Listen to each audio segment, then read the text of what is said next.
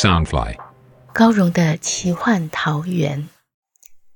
武侠小说是华人独有的乌托邦世界，满足每个人的热血侠义、冒险乐趣与远大梦想。高荣的奇幻桃源是一个以高荣武侠小说连载，加上一点点创作解说的单元。周一到周四，每天晚上十点，陪你仗剑江湖，快意恩仇。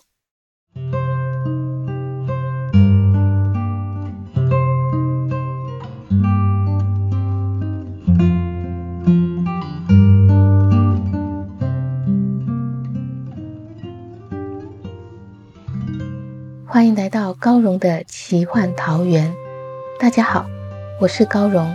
今天要播出的是《残天阙》二十八集。浮沉海上，月孤雁、风小刀、画儿三个人单挑两万邪魂大军，他们真能脱出险境吗？今天我就不啰嗦了，两兄弟第一场联手大战，加长时间播出，一气呵成，千万不要错过哦！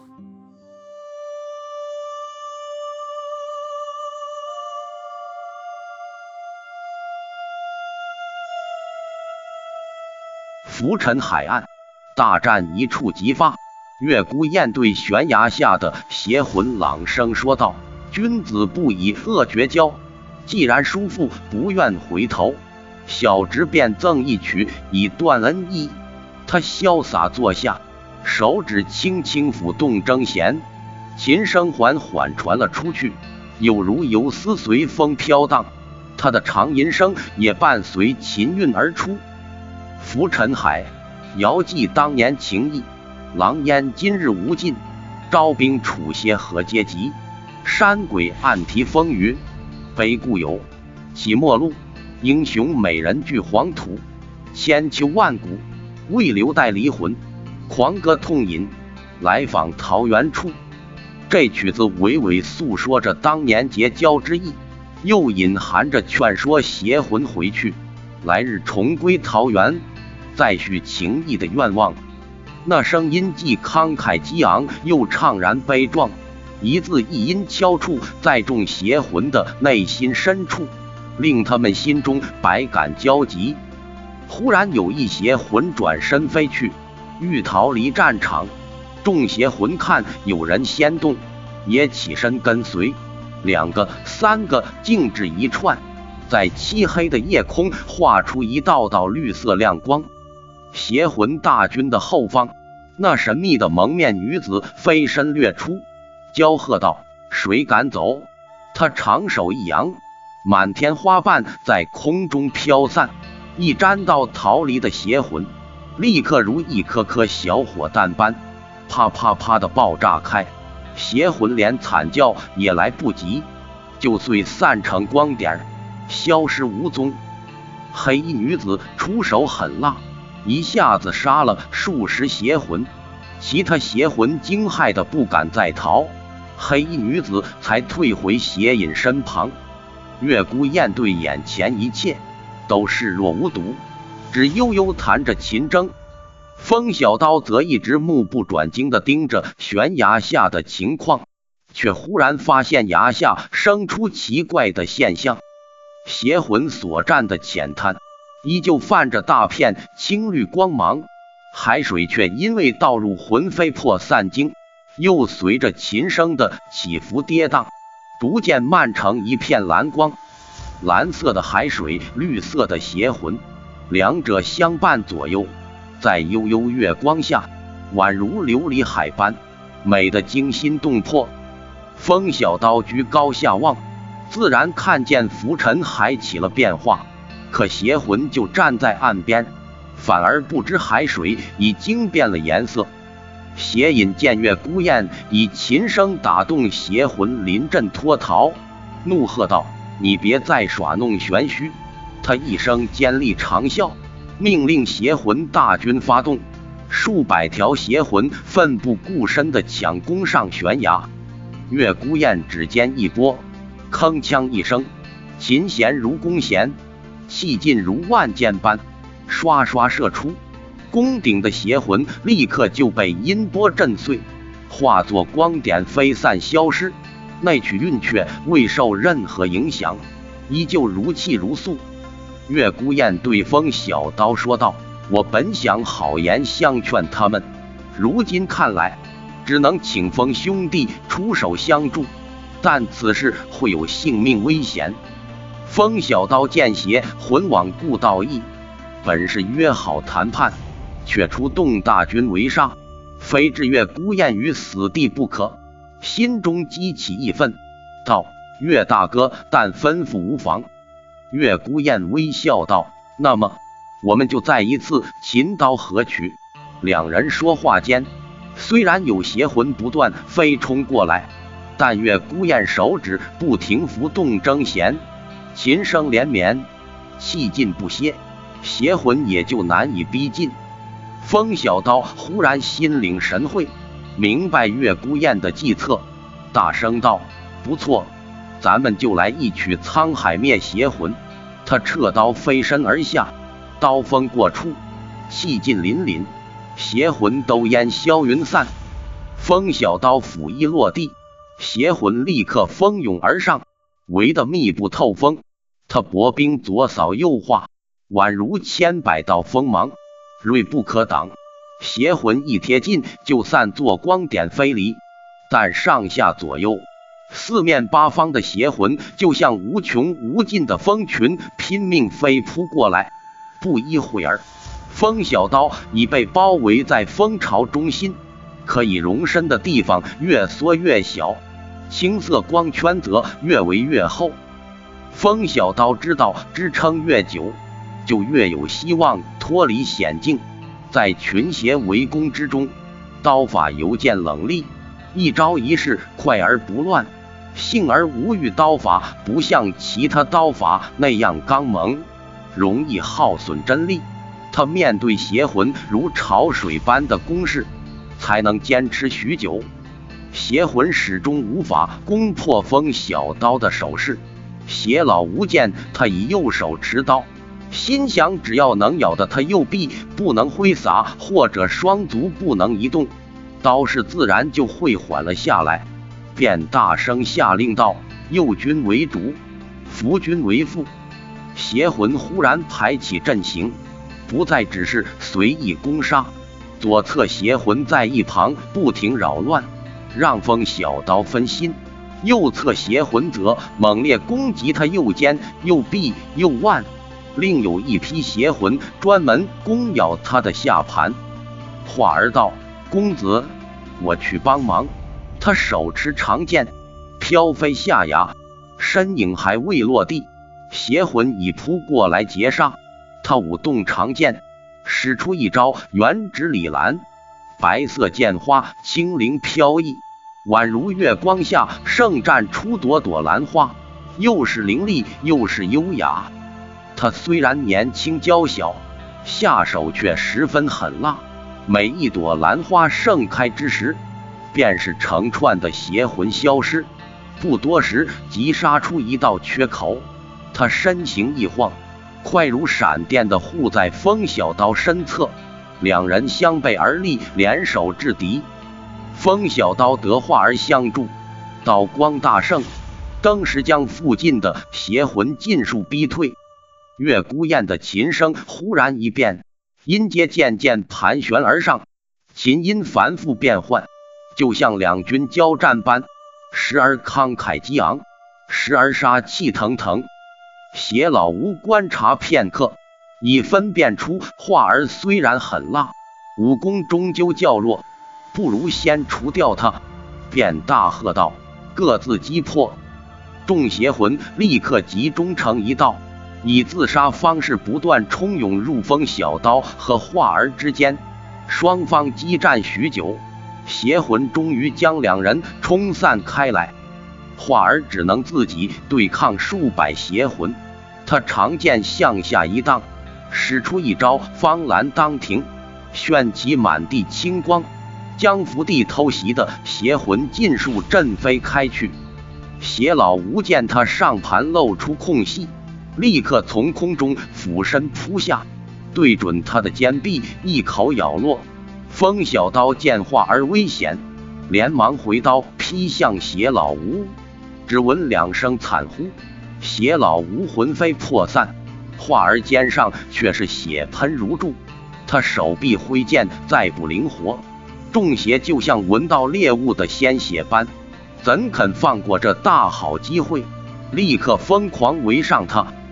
画儿心中暗骂：早知道邪魂最会攻击肩臂手腕，我却偏偏着了道。就算会丧命，我也要为公子多争取一些时间。他奋力使出一招翡翠蓝勺。剑光旋转如兰花瓣，片片飘扬。剑势虽然凌厉，但他失血过多，渐渐感到视线模糊，手臂麻木无力，挥剑越来越迟缓。风小刀想冲过去相救，无奈邪魂太多，一时间也靠近不了。崖顶之上，邪魂也是密密麻麻的环绕在月孤雁四周。个个龇牙咧嘴，低笑呼喝，却不敢造近。他们遮蔽了大半夜空，令星月黯然，天地间止于森森清寒之光。琴声铿锵交叠，一波叠上一波，越叠越高，宛如气象万千、波澜壮阔的惊涛巨浪。画儿刚抵挡住空中的突袭者。又有一波邪魂低伏去咬他下盘，画儿跳跃不及，双腿被咬，一个踉跄就要摔倒。若是真的滚跌落地，众邪魂群起扑杀，神仙也难救。风小刀大是惊骇，却是援手不及。画儿被众邪魂扑杀，万分危急，千钧一发间。围攻他的邪魂竟是魂飞魄散，消失无踪。风小刀一时愕然，却见斜后方窜出一道黄山身影，喝道：“真金火炼符！”随即数十道三昧真火向邪魂猛烈烧去。正是陆逍遥来到，他两手不停地射出黄色五星符，激发出一道道三昧真火，笑道。小师叔，这么好玩的事也不叫上我。风小刀既惊喜又担忧，你怎么来了？陆逍遥嘻嘻一笑，道：“我不来，要是你丧了命，谁保护我？眼下你又欠我一次。”两人师出同源，首次合作，真是默契无间，一下子就把邪魂逼退数丈。但邪魂有如蜂群已聚。立刻前仆后继的冲涌过来，转眼又将三人团团围住，猛攻不已。陆逍遥不禁后悔来趟这个浑水，心中暗骂：“哎呀，陆逍遥啊，你真的多事！好好的客栈不待，干什么这么好奇，非要来瞧瞧？就算要看热闹，躲在山崖后就可以，冲什么英雄好汉？”弄得自己也被困住了，下次千万别这么多事。哎，不知道能不能活着见爹娘呢？怎还有下次？他手上不停发出星符，心中的哀怨也不停。月孤雁的琴声扶摇直上，宛如金戈交集，杀伐之气直撼动天地。风小刀知道时机已到。连忙传音给陆逍遥，告诉他诛杀邪魂的计划。陆逍遥见到一线曙光，大喜道：“小师叔，我给你略阵吧。”他双手一挥，射出五面小旗，在地上排出五行阵列，黄旗居中坐镇，另外青、白、红、黑四色小旗分别占据东西南北四方。围绕在三人外面，乃是依据青龙、白虎、朱雀、玄武的格局设立。陆逍遥喝道：“天地玄黄，界分阴阳，居收五雷神将，电着光华那，急急如律令。”他双手结法印，催动五行生克变化，五色小旗瞬间交织出五色光芒，冲天而上。将三人维护在中间，只有上空没有封住。邪魂一触到线芒，立刻灰飞烟灭，却仍汹涌而上，不断冲撞，撞甚疯魔。不一会儿，五色线芒越变越弱，琴音越盘越高，越转越急，有如十面埋伏，只等蛰伏破出。邪魂忽然发觉三人的头顶上并没有线芒保护，立刻飞身而上，想从空中扑杀。听，月孤雁的琴音攀至最高处，宛如珠玉碎裂之声。数丈高的巨浪霎时铺天盖地而来。风小刀喝道：“瑶儿，小心！”陆逍遥闻言，连忙拖住几乎支撑不住的画儿。邪魂不知道浮沉海岸为何再度掀起惊天巨浪，心中惊骇。风小刀和陆逍遥却是热血沸腾，斗志正盛。两人相视一笑，风小刀大声道：“天下之至柔，驰骋天下之至坚。”他的无欲刀法应声展开。先前他与月孤雁的琴声相合，只是随意舞刀。此刻生命交关，他自是运上十成功力。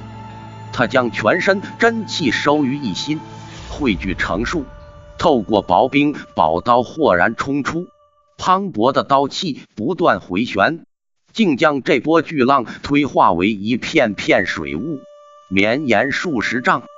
陆逍遥双手结了法印，左手一收。白、红、黑三色小旗倏然跳回他的掌心，他右手再一扬，喝道：“三方进纳，只行东风。”急急如律令。那面青色小旗有如飞箭，由东射向西，团团海风跟随青旗旋转，也从东往西吹向邪魂大军。一片片水雾因这阵东风相送。无远弗届的飘散出去，又绵延数十丈。浮沉海天地间的水汽，全饱含了魂飞魄散精。啊啊！邪魂一声声惊呼哀嚎，死也无法相信这突来的巨变。琴声骤然由高处坠落，一片苍凉肃杀之意随着巨浪滚滚而来。轰轰轰！惊涛骇浪中夹着遍野哀鸿，令天地也为之震颤。邪隐一直在后方压阵，剑锋、小刀等人被大军围住，并不急于出手。此时惊觉不妙，已经来不及。他一声凄厉大叫：“你，你好狠毒！”最后只留余音缭绕，再无声息。侥幸未沾到魂飞魄散经的邪魂。也吓得魂飞魄散，四处飞窜，霎时逃得干干净净。琴音转为哀凄，似叹息，似哭泣，又如细雨丝丝，渐渐的若有似无，终至万籁俱寂。风小刀三人在激烈打斗后，又逢巨浪冲击，都累得颓然坐倒。忽然间，一道黑影凌空扑下。对着三人洒落大把花瓣，风小刀知道那花瓣其实是厉害火弹，急忙纵身而起，刀锋横扫，将满天花瓣扫入海中，海面顿时炸起无数灿烂火花。黑衣女子有如青烟鬼魅，素手如影，掌法萧然，一瞬间已从四面八方攻向风小刀。风小刀速度更快，薄冰一扫一化，就抵挡住对方十多式杀招。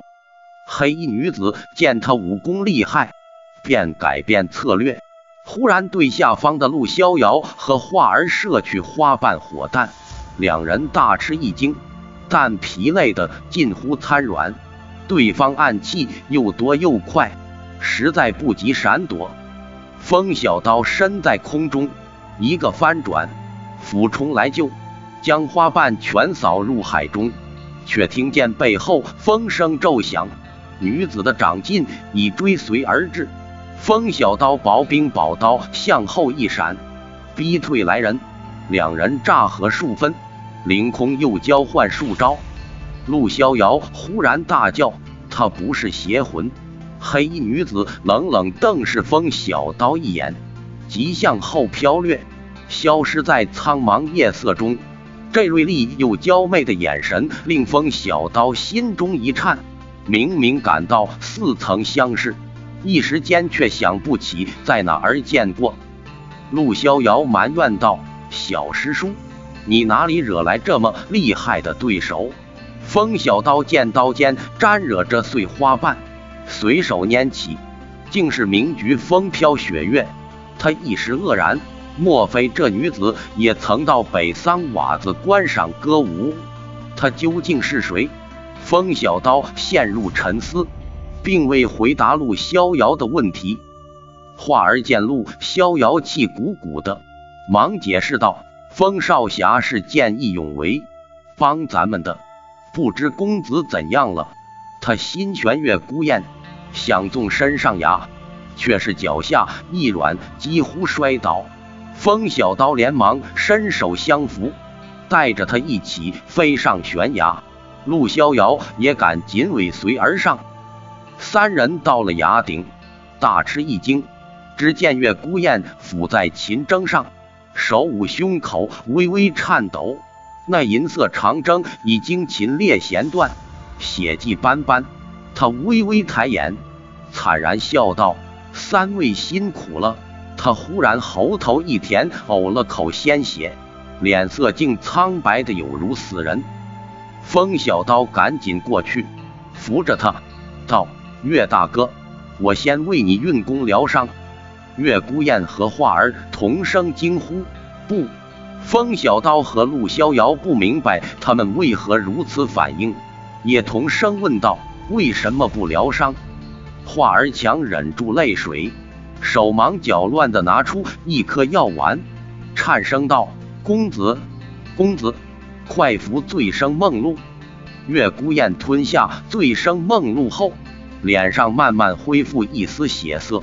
华儿吁了口长气，柔声劝慰：“公子，你已三番两次给这些家伙机会，是他们咎由自取，你莫再伤心，身子要紧。”月孤雁点点头，苦笑道：“我倒不如你这小丫头看得开。”她勉强让自己镇定下来，还是又吐了口鲜血，气息渐渐沉重。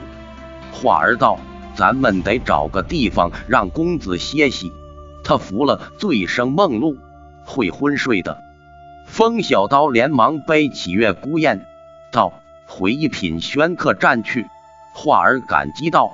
风少侠，多谢你了。月孤雁一瞬间已昏昏睡去。风小刀感到背上之人呼吸若有似无，一长一短，十分冰冷，不禁暗暗忧心。岳大哥能弹琴引浪，内力深不可测，可气息为何如此奇怪？举凡内功深厚者，气息必是和暖云长。像岳大哥这般情况。若非奇人异象，便是走火入魔。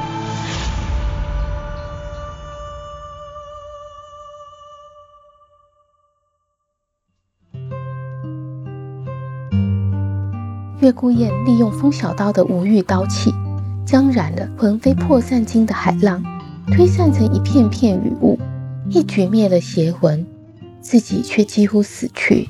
他身上究竟有什么顽疾？还是走火入魔呢？欲知详情，请听下回分解。